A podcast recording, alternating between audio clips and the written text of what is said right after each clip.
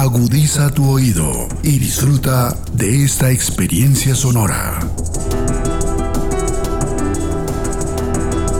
Este es un podcast Radio Unal.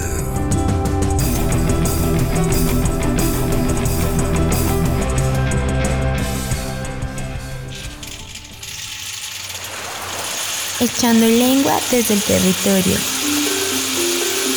Echando lengua desde el territorio. Echando lengua desde el territorio. Echando lengua desde el territorio. Echando lengua desde el territorio.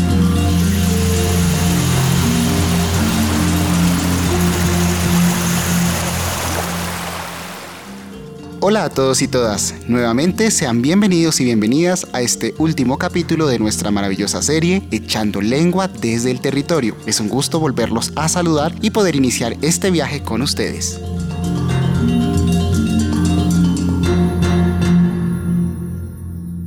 Les cuento que en este capítulo tendremos que alistar maletas de la forma más rápida porque tengo un encuentro con Fabián, Lady, Lorena, Luisa y María Mercedes, quien nos están esperando en la ciudad de la eterna primavera. Sí, la bella ciudad de Medellín.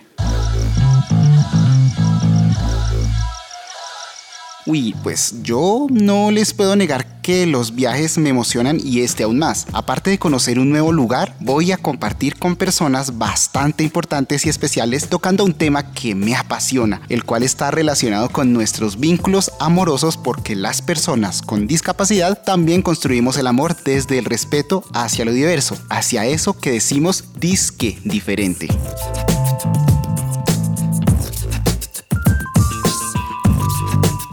Uy, madre, ¿qué me llevo para Medellín? Hmm, como siempre se me va la hora y es que me pego unas distraídas y cuando me emociono tanto, pero bueno.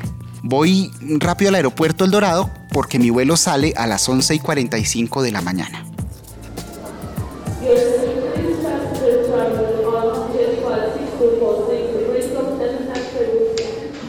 Mientras me embarco en el avión y hago todas estas cosas que uno se demora en el aeropuerto, subiendo el avión y demás, quiero contarles que hay una experiencia que para mí es muy común. Las personas siempre se sorprenden que una persona con alguna discapacidad haga las cosas por sí misma, que sea independiente, que estudie, que trabaje y más, que tenga una vida amorosa y que en la mayoría estable de sus relaciones con personas que no poseen alguna discapacidad. Lo cierto es que todos tenemos un corazoncito que late por alguien más y que es agradable eh, poder compartir con otro.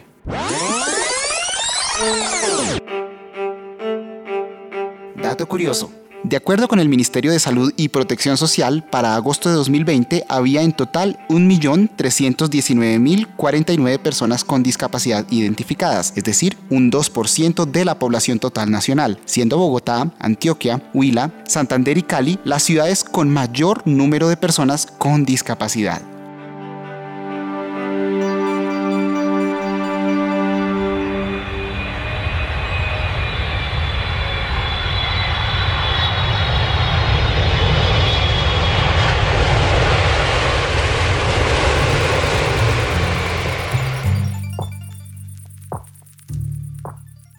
Por fin hemos aterrizado en el aeropuerto José María Córdoba, el cual está ubicado en Río Negro a 40 minutos de la capital antioqueña. Me dijeron que aquí en el segundo piso puedo tomar el bus que me lleve directamente hasta Medellín. De ahí me queda mejor bajarme en el centro comercial San Diego y tomar un taxi porque me están esperando en un café bar llamado Arcángel, donde nos encontraremos.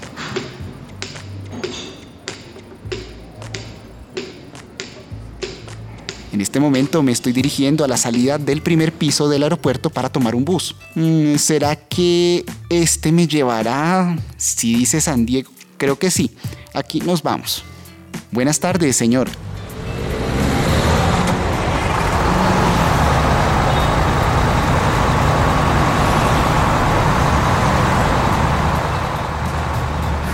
Mientras voy en el bus puedo ver todo un valle a lo lejos, se ven las casitas, los hospedajes y también muchos restaurantes. Se ve un potrero y muy hermoso, pero más adelante se ve solo la vía. Hasta el momento Medellín me recibe con un bonito día. Su clima es bastante agradable, ni muy caliente ni muy frío. Es el famoso clima templado que llamamos coloquialmente y a legua se nota la amabilidad de sus habitantes con su acento tan particular.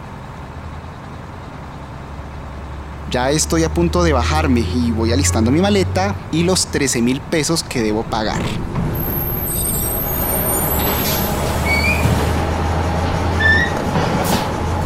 Uy, qué maravilla. Ya estoy en la capital. Ahora sí, debo tomar un taxi que me lleve hasta las torres de Bomboná. Buena tarde, mi señor. Buenas tardes, caballero. ¿Hacia dónde se dirige? ¿Me hace un favor y me lleva a un edificio llamado Torres de Bomboná? Claro que sí, con mucho gusto.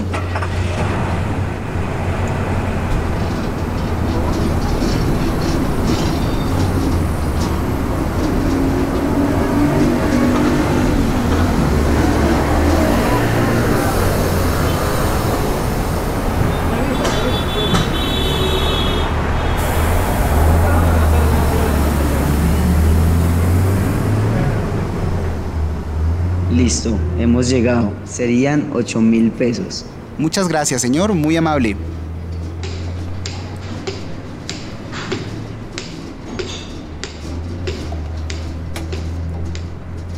Después de toda la travesía que realicé para llegar, estoy a unos pasos de verme con Fabián, Lady, Lorena, Luisa y María Mercedes. Vamos a preguntar aquí al señor para ver dónde está el local. Buenas tardes, señor. Hágame un favor. ¿Me indica dónde es el local Arcángel? Claro que sí, a mano derecha. Gracias, muy amable.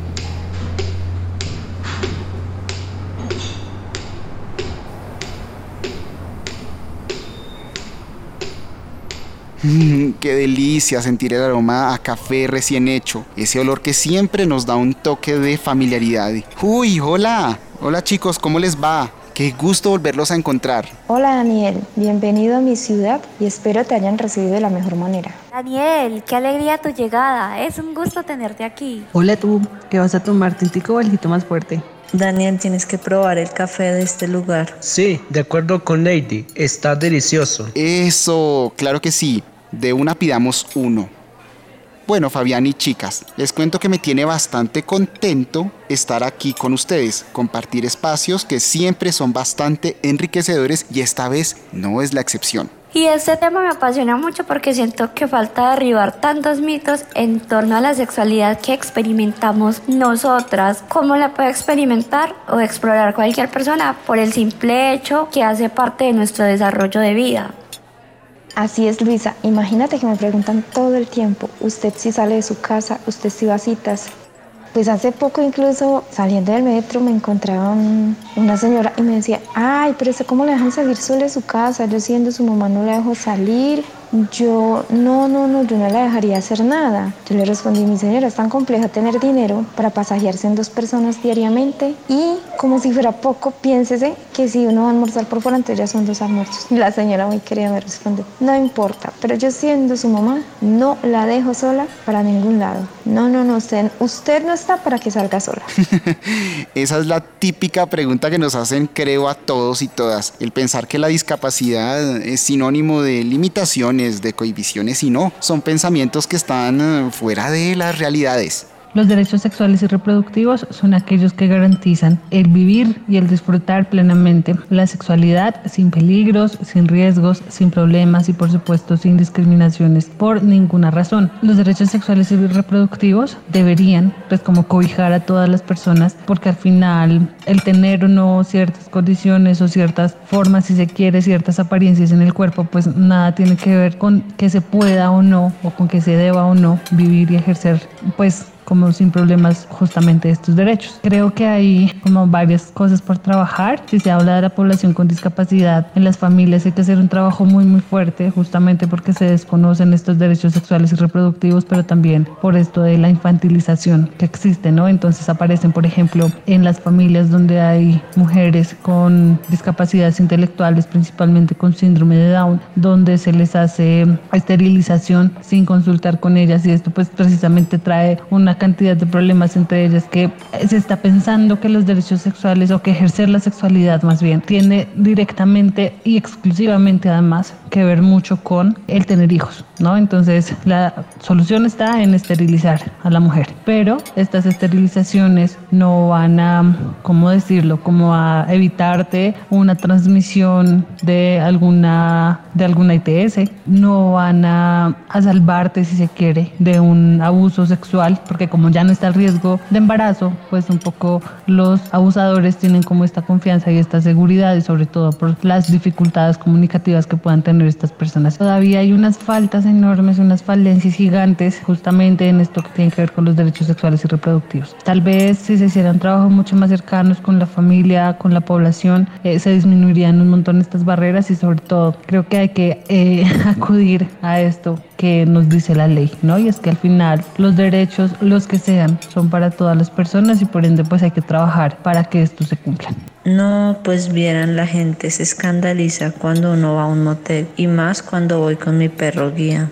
¿Qué te han dicho, Lady? Bueno, yo creo que hay un prejuicio muy marcado sobre la sexualidad y la discapacidad porque muchas veces se cree que la persona con discapacidad no, no siente este, estos deseos de placer, no tiene estas experiencias. Y esto, todo esto viene de otro prejuicio, que es el prejuicio de que la persona con discapacidad es juiciosa, está en la casa, todo es como el ángel, es la niña, sí, esta, esta infantilización o el niño. Entonces, sí, es como una cadena de prejuicios.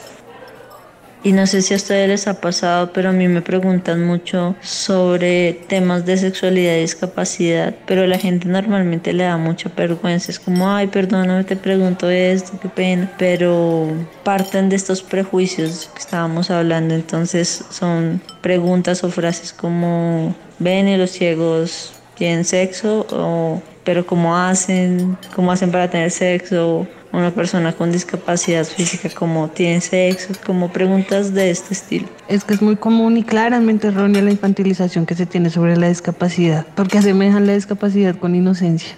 Las relaciones sentimentales entre dos personas con discapacidad son vistas como si fuéramos unos niños pequeños de 12 años, así como es que ustedes son unos niños y no hacen nada de esas cosas. Ustedes como son como hermanitos y lo cierto es que no es así. También sentimos deseo como todo el mundo.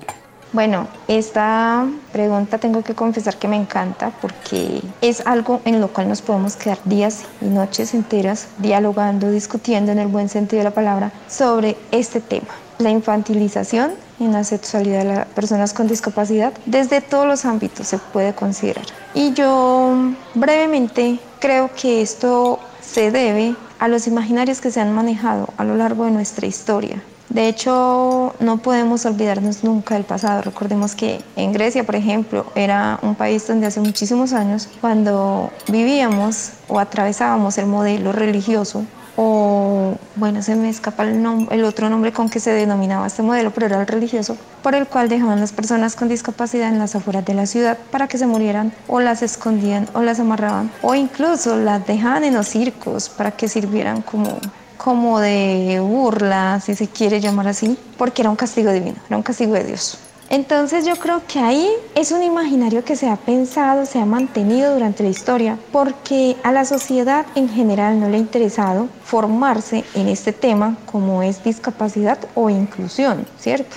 Y al no dominar de pronto los conocimientos necesarios o no adquirirlos mejor, los conocimientos necesarios parten desde lo subjetivo y desde de lo que su desconocimiento les permite pensar, creer y actuar sobre nosotros. Pero todo el imaginario, paradigmas que se han generado a lo largo del tiempo en respecto a la sexualidad de las personas con discapacidad son mitos, son creencias, son tabúes que se han construido ellos mismos, porque relativamente la sexualidad en las personas con discapacidad es igual que en las personas convencionales.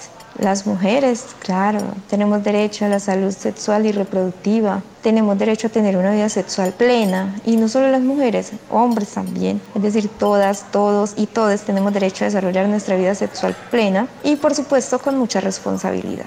A mí constantemente me preguntan si mis relaciones sentimentales solo deben ser con otra persona en condición de discapacidad como si fuera un patrón que debemos seguir por el hecho de poseer una condición. Prejuicios, yo creo que ya el hecho de que tengamos discapacidad y pensemos en la sexualidad en sí es un prejuicio, porque ¿cómo así? Ellos que no ven nada, que son angelitos, porque es una concepción que se tiene, que el hecho de que uno no vea entonces hace que uno no, que uno no dimensione las cosas o que uno de pronto sea alguien asexuado, será que no siente. Entonces yo recuerdo que cuando estaba en la universidad un compañero me decía, oiga, ¿usted tiene novio? Yo en esa época pues no lo tenía, yo le decía, no, no, no, no, no tengo novio. Y me decía como que yo no sería capaz de acostarme con usted, sentiría que me estoy acostando con mi hermana menor o con que estaría abusando de usted. Y yo decía, pero ¿por qué ese pensamiento? O sea, soy una mujer como cualquier otra, ¿por qué pensar eso así? Ya después, eh,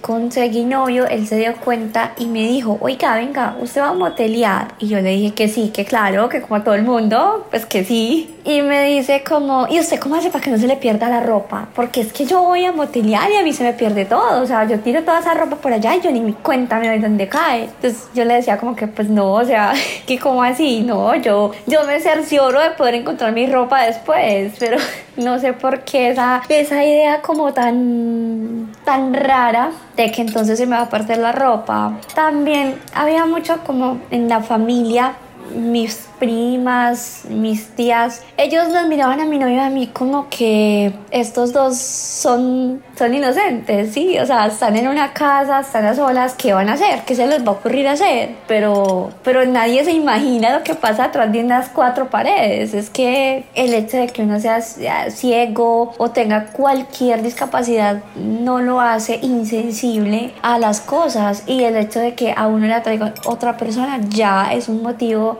de de, uno tener ideas, de tener pensamientos, de tener cantidades de cosas, experiencias que haya vivido, pues no, creo que lo más presente que tengo por ahí es una vez que fui a un sitio y me dijeron como que cuando terminen nos avisan y nosotros como que sí, les avisamos y como para qué o qué, nos van a venir a ayudar a bañar, a vestir o, o algo parecido, no sé. Entonces, definitivamente la sexualidad es un tema tabú, pero más si se trata de una persona con discapacidad. Bueno, ¿Qué tan cierto es? Es totalmente falso. Hoy en día la mujer no quiere tener hijos. La gran mayoría no le interesa ser mamá. ¿Y es por qué? Porque nuestra historia se va transformando. La mujer ha tenido un cambio a lo largo de la historia grande, pero un cambio para bien, un cambio valioso para nosotras. Y por supuesto la mujer con discapacidad no será la excepción. También cambiamos, también sentimos, también vivimos nuestra vida a plenitud y estamos en todo nuestro derecho de decidir ser o no ser madres. Pero sí quiero dejar claro que eso es totalmente falso. Yo tengo dos hijos, yo soy madre soltera, actualmente estudio en la universidad, tengo que trabajar y estudiar, por supuesto, pero también muchas compañeras y muchas mujeres que no, no, incluso han podido formarse, no han podido siquiera acceder a una educación superior, son madres solteras. Y de que se disminuya la posibilidad es totalmente falso. De que sea un poco más difícil la educación para sus hijos, el sacar sus hijos adelante, sí.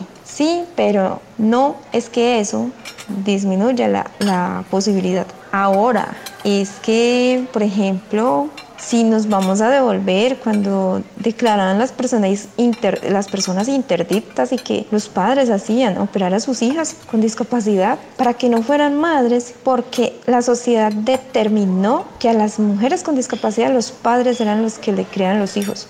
Y yo me pregunto, a las mujeres sin discapacidad como les llaman o normalmente, porque les dicen ellas sí es normal. Las madres también les ayudan a criar sus hijos o se los cuidan para que estudien, para que trabajen. Entonces es totalmente falso de que ser una mujer con discapacidad o ser una persona con discapacidad disminuye la posibilidad de ser padre o madre.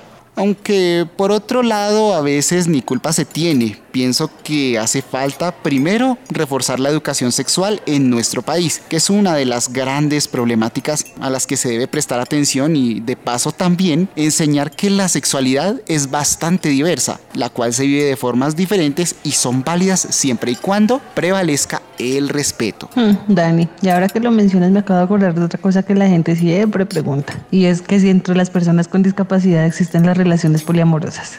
Hay personas con discapacidad que tienen alguna relación poliamorosa. Eh, sí, totalmente. Hay, hay parejas, hay personas con discapacidad que tienen relaciones poliamorosas y que tienen relaciones con personas que no tienen discapacidad o que sí tienen discapacidad. Creo que eso no es un factor muy importante a la hora de uno conocer a alguien o tener una relación. Creo que mm, a veces se entra mucho en el prejuicio de que una persona con discapacidad debe conseguir una persona sin discapacidad. Y normalmente a veces hay comentarios de familiares o de, personas que, que, le preguntan a uno, ah, tienes pareja y, y tiene discapacidad como si fuera algo mm, que le quita o, o le pone algo a la relación y en realidad no es así.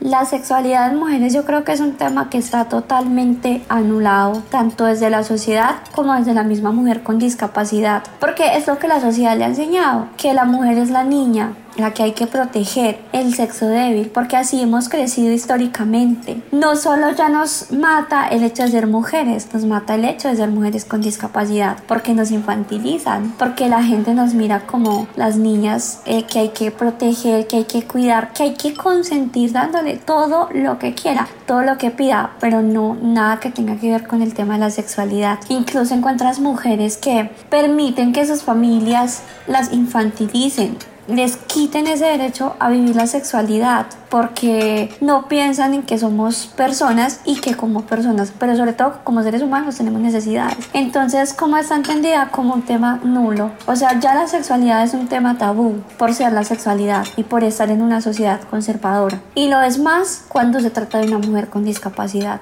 A mí me, me aterroriza pensar cuántas mujeres se han negado a vivir esa vida sexual activa por el miedo, por el desconocimiento, porque ni siquiera se nos habla del tema. Es que son personas con discapacidad, es que qué van a pensar en tener sexo. Entonces, como no piensan en tener sexo, no hay necesidad de explicarles nada, no hay necesidad de enseñarles nada. Y entonces ahí es donde se cometen muchos errores. Yo aplaudo y apoyo muchísimo la mujer que decide cómo decir yo soy mujer, yo siento, yo pienso, yo quiero, yo deseo y yo me siento sexual y me siento sensual y hoy y yo se lo voy a transmitir al mundo. Hoy voy a salir a la calle y me siento sensual, me siento atractiva. Ese día que una mujer se apropie de eso y se apropia de eso, lo aplaudo y lo apoyo porque está en nosotras mostrarle al mundo que sí sentimos que sí queremos y que también podemos recibir y dar placer principalmente. En algún momento de mi vida he pensado también tener hijos, pero también he medido la responsabilidad que conlleva traer hijos al mundo, como por ejemplo amor, darle amor físicamente, darle amor emocionalmente y apoyarlo en todos sus estudios y para que salga adelante. Existen tantos mitos o muchos referentes a la, eh, a la sexualidad vivida por nosotros como personas con discapacidad porque las personas aún no miran de sus prejuicios, no van más allá de sus prejuicios y se quedan ahí cuando tienen internet y pueden consultar más, ir más allá y no creer tanto los prejuicios, sino también conocer, tener empatía y también darles apoyos y ajustes razonables y también la oportunidad para que tengamos relaciones, para tener mejor una educación sexual gratuita y sin tapujos y sin muchos tabúes. ¿Qué experiencias he tenido sobre los prejuicios y cuáles me han dejado muy marcada? Pues bueno, lo que sucede es que, eh, digamos, directamente a mí no me han hecho comentarios, un poco también porque la gente los hace como por los laditos, ¿no? Como con el cuchicheo, como con la cosa. Sin embargo, pues esto no significa que no existan. Tal vez no, no, no, precisamente alrededor de la discapacidad o de la sexualidad más bien, sino en el cuerpo que también por supuesto tiene todo que ver con la sexualidad. Entonces me han pasado tipos por el lado y me han dicho, uy, qué niña tan linda, lástima que es así, ¿no? Y eso pues por supuesto tiene unas implicaciones muy fuertes, no solo de cómo estás cosificando la mujer, ¿no? No solo de cómo eh, se, se, piensa en un cuerpo, sino también un poco, pues claro, lástima que es así, pues porque jamás tendría algo con un cuerpo que se ve de esta manera, ¿no? Algo pues, si se quiere, más sexual, como más cercano. Eh, me ha pasado también que un poco por ser un cuerpo diferente, o por lo menos como se ve entre en el resto de la sociedad, eh, se convierte también en un reto, ¿no? Como que hay un miedo también, una fantasía más puntualmente. esto sí me ha pasado, me han hecho comentarios como, estar contigo, pues sexualmente hablando, debe ser la locura. o sea, no, no, como que todavía no logro entender cuál es la diferencia entre mi cuerpo, entre tener sexo conmigo a tenerlo con una persona, con una mujer que ve, ¿no? Y esto termina siendo pues un poco complicado, como que en este momento de mi vida lo puedo lidiar sin rollo, pero, pero tal vez hace un tiempo sí me ha afectado un poco, un poco mucho realmente. Lady, más bien cuéntanos qué es o cómo es tener sexo con una persona con discapacidad, porque esa pregunta también es bastante inquietante para la sociedad en general, que piensan que una no sabe dónde dejó la ropa o cualquier cosa. Por ejemplo, a mí me pasó hace mucho tiempo que me preguntó una familiar que si yo tenía novio en ese momento. Y yo le dije que sí, que más o menos que estaba saliendo con alguien, como que no le quería contar mucho. Pero entonces ella me decía, ah, pero tú tienes que conseguirte una persona que no tenga discapacidad, porque entonces cómo vas a hacer y de pronto tus hijos eh, van a tener discapacidad y pues entonces eso va a ser difícil para ti, ¿no? Y bueno, yo, yo en ese momento decía como, wow, no puedo creer que me, esté, me estén diciendo esto, ¿no? Mm, pues a ver. Mi discapacidad en general no está relacionada con mi apetito sexual o no. Creo que como cualquier persona del común, hay momentos, días, meses, semanas, eso depende, que tengo el apetito sexual más alto o más bajito. Como que sí, como que no, eso depende. Uno puede amanecer unos días muy horny y otros días como, ay no, qué pereza eso, sí, no, dejemos así y continuemos el día porque realmente no hay ganas. Sí, en cambio, otros días que uno dice, uy, pero ¿y esto qué fue? Pues sí, como que uno siente todo como que hecho candela, pero, pero ya no, no más. O sea, creo que hay momentos como cualquier ser humano, ¿no? La sexualidad en los hombres con discapacidades, primero todavía hay mitos, pero ya hay luces de que se está visibilizando, de que hay unos derechos que los tenemos y también unos deberes que podemos ejercerlos. Eh, la sexualidad es, hace, parte de la, hace parte de la naturaleza, pero también hay mitos porque somos, por la misma discapacidad se crean mitos, pero nosotros tenemos derechos y también deberes y que se nos dé con apoyo y ajustes razonables eh, con enfoque diferencial pero también igualdad de condiciones. Se cree que algunos dicen que, que no podemos conquistar bien a las mujeres, pero nosotros podemos hacerlo bien si nos dan oportunidad y con mucha paciencia en mi caso porque yo aprendo de una manera distinta la sexualidad en las personas con discapacidad. Y además porque la sexualidad es algo natural que todos tenemos y queremos que no, se nos deben brillar apoyos y ajustes razonables para la educación sexual y reproductiva y sin crear ningún tabú.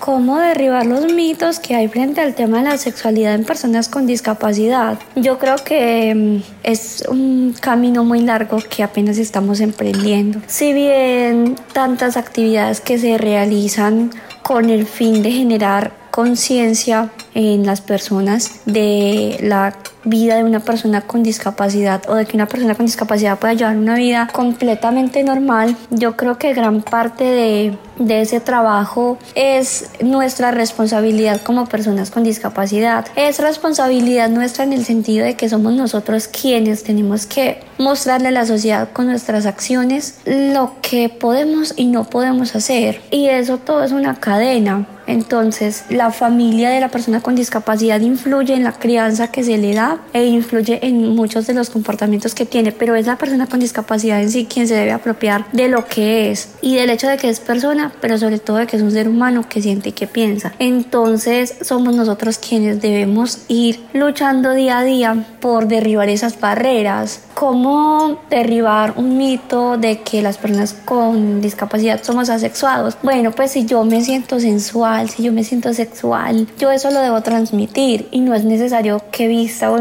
que vista de formas inapropiadas o que mis comportamientos sean acosadores, sino que con mi forma de, de ser, de vestirme, de explotar esos atributos que yo como persona tengo, le transmito a la persona y a la sociedad en general lo que yo soy y lo que yo me siento. Y esa es la única forma que yo creo y encuentro posible para derribar todos esos mitos. Porque hablar, el discurso es muy bonito, pero nosotros además del discurso debemos mostrar las cosas con hechos. Debemos afirmarlo todo con nuestras acciones más que con nuestras palabras. Para mí esa es la forma como algún día podemos lograr derribarlos y es algo que lleva mucho tiempo, pero más que mucho tiempo es algo que requiere de mucho esfuerzo y de mucha unión en el gremio de la discapacidad, porque si unos mostramos que sí somos seres sexuales, pero otros no lo muestran porque sus comportamientos no son propios de un adulto, sino de un niño, nuestra lucha siempre va a ser una lucha insuficiente e inútil además porque esto es de todos o no es de nadie. Lore, ¿crees que la educación sexual debe tener algún enfoque diferencial para las personas con algún tipo de discapacidad? Lo que yo puedo decir es que, pues primero, el Programa Nacional de Educación o Proyecto Nacional de Educación, no recuerdo en ese momento cómo se llama, no habla de educación sexual, habla de educación sexual integral. Y por tanto, no creo que deba haber un enfoque diferencial, sino que mm, las estrategias pedagógicas que se han pensado deberían también considerar los ajustes razonables para las diferentes poblaciones. Si hablamos de discapacidad visual, por ejemplo, los recursos que se utilizan son supremamente visuales, que obvio van a generar unas distancias importantes entre las temáticas que se abordan y la población, ¿no? Entonces, pensemos en qué insumos son los que se utilizan. Se utilizan cartillas, se utilizan videos, se utilizan fotografías, eh, se utilizan diagramas, dibujos, todas estas cosas visuales visuales que obviamente van a dejar por fuera una parte importante de los y las estudiantes. Y esto, pues por supuesto, genera que las personas vayan a explorar por su lado, que haya un montón de desinformación. Además, porque no se puede desconocer que de alguna manera esta responsabilidad de la educación sexual integral, de impartir educación sexual integral, recae principalmente sobre los colegios. Porque si a los colegios les cuesta hablar de educación sexual, hablar de sexualidad con estudiantes, en este caso con discapacidad, pues con las familias es mucho más grande el reto. Y, pasa muchísimo menos. Es decir, en las familias puede que se mencione el tema, eh, que se hable un poco de qué va a pasar, ¿cierto? Cómo el cuerpo va cambiando, pero no van a coger a la persona y le van a decir, así se pone un preservativo, así se usa, eh, así se inserta un dispositivo, eh, esto pasa con las pastillas de planificación, esto pasa con los dispositivos subdérmicos, ¿no? Como que no hay una, una comunicación muy clara cuando se va a hablar de sexualidad en las familias donde hay personas con discapacidad. Y esto tiene mucho que ver también con estos ejercicios de infantilización, donde se piensa que o tal vez las personas no vayan a tener una vida sexual activa o esa vida sexual vaya a llegar tarde. Hay unas diferencias también importantes entre hombres y mujeres. A las mujeres se nos ha educado pensando que el cuerpo es un tesoro, que nadie lo puede tocar y ese nadie también te incluye a ti misma, ¿no? No puedes explorar tu cuerpo porque es pecado, porque es delito, porque está mal. Y esto no pasa solamente con las personas, con las mujeres con discapacidades, pasa también con las mujeres que no tienen ninguna discapacidad. Lo que pasa es que si hablamos de las mujeres ciegas, por ejemplo, obviamente no va a haber una exploración corporal justamente porque pues el tal temor que me van a ver, ¿cierto? Que, que van a decir, eh, ¿cómo se me ocurre? Esto, esto está muy mal, ¿no? Esto es sucio. Y esto no lo digo como desde mi, desde mi postura, sino porque le he camellado al tema, le he trabajado al tema, he tenido la posibilidad de entrevistar mujeres hablando sobre estos temas y esas son sus respuestas. Hay unas, unas distancias entre el cuerpo y ellas mismas que, que me parecen increíbles además. Entonces, ya para, para finalizar y redondeando un poco la cosa, creo que no se trata de un enfoque diferencial, se trata de adaptar las clases, adaptar los recursos, empezar a utilizar cosas mucho más táctiles, en este caso como más precisas, que además son estrategias que no solo sirven para las personas con discapacidad. Son estrategias que pueden servir para toda la clase. Son formas de enseñar diferentes, son eh, maneras de acercarte de una forma distinta que por supuesto puede generar una experiencia distinta, valga la redundancia, en todos los estudiantes de la clase. Y qué interesante poder tener estos diálogos que muy pocas veces podemos tenerlos de esta forma tan abierta, contando nuestras experiencias que las hemos vivido también y les causa muchísima curiosidad a los demás y es que es un buen momento para compartir y también enseñar.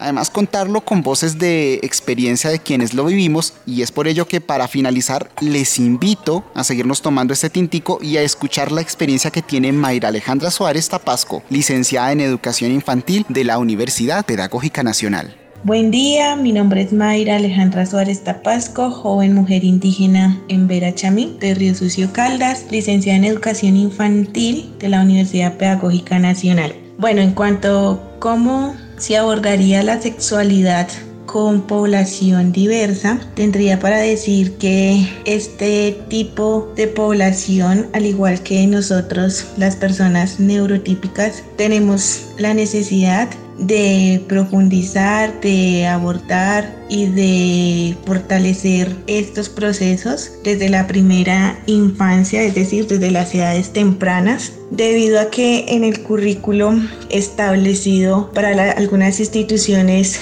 se aborde superficialmente es una tarea de todos y cada uno de las personas, llámese padres de familia, amigos, conocidos en general, porque eh, digamos en esta población eh, la tarea de enseñar y promover los aprendizajes en torno a la sexualidad es un poco más complejo, pero sin embargo es de suma importancia, como ya lo he mencionado, al igual que para las demás personas, porque todos y cada uno somos vulnerables y somos sujetos de derechos. Hay situaciones de riesgo y más para eh, estas personas porque, digamos, eh, su capacidad de comprender e integrarse al mundo es diferente. Y en muchas de las ocasiones nosotros mismos, las personas neurotípicas, desconocemos a este tipo de población, los cuales tienen las mismas habilidades y capacidades, pero sin embargo, pues ante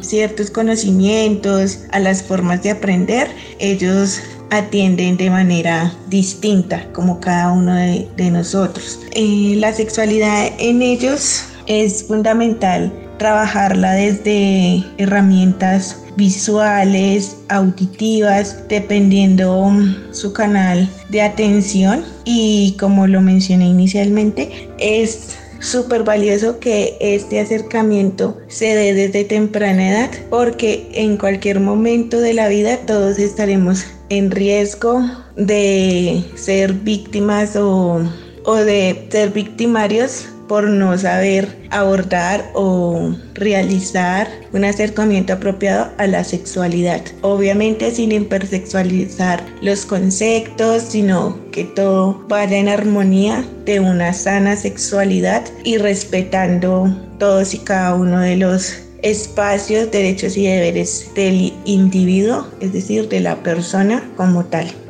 Hasta aquí termina nuestro viaje. Espero que este capítulo haya sido de su agrado, al igual que los demás. Esto fue Echando Lengua desde el Territorio, una serie que surgió con el objetivo de visibilizar por medio de historias propias las diversas formas de resistencia que han tenido los pueblos indígenas, afro y los cuerpos diversos del campus universitario y del territorio colombiano en general, bajo un panorama cultural, social y político. Estamos muy agradecidos por habernos acompañado en nuestros seis viajes que fueron llenos de experiencias enriquecedoras. Un agradecimiento especial al equipo de Universidad de Red Estudiantil del área de acompañamiento integral por hacer posible estos viajes. También agradecemos a Edgar Huasca en la producción sonora y por supuesto a cada uno de nuestros invitados y sus territorios. Muchas gracias.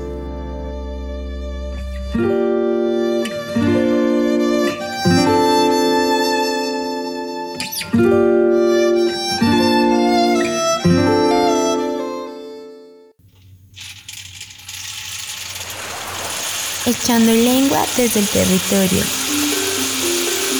Echando lengua desde el territorio. Echando lengua desde el territorio. Echando lengua desde el territorio. Echando lengua desde el territorio.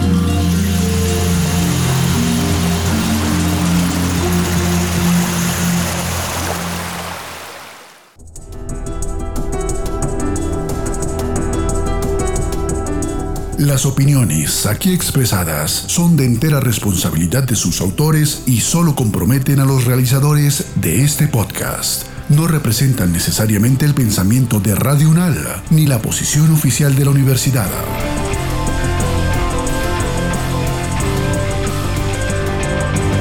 Este y otros podcasts en nuestro sitio web podcastradio.unal.edu.co. Síguenos en nuestras redes sociales. Nos encuentras como Podcast Radio UNAL, Universidad Nacional de Colombia, proyecto cultural, científico y colectivo de nación.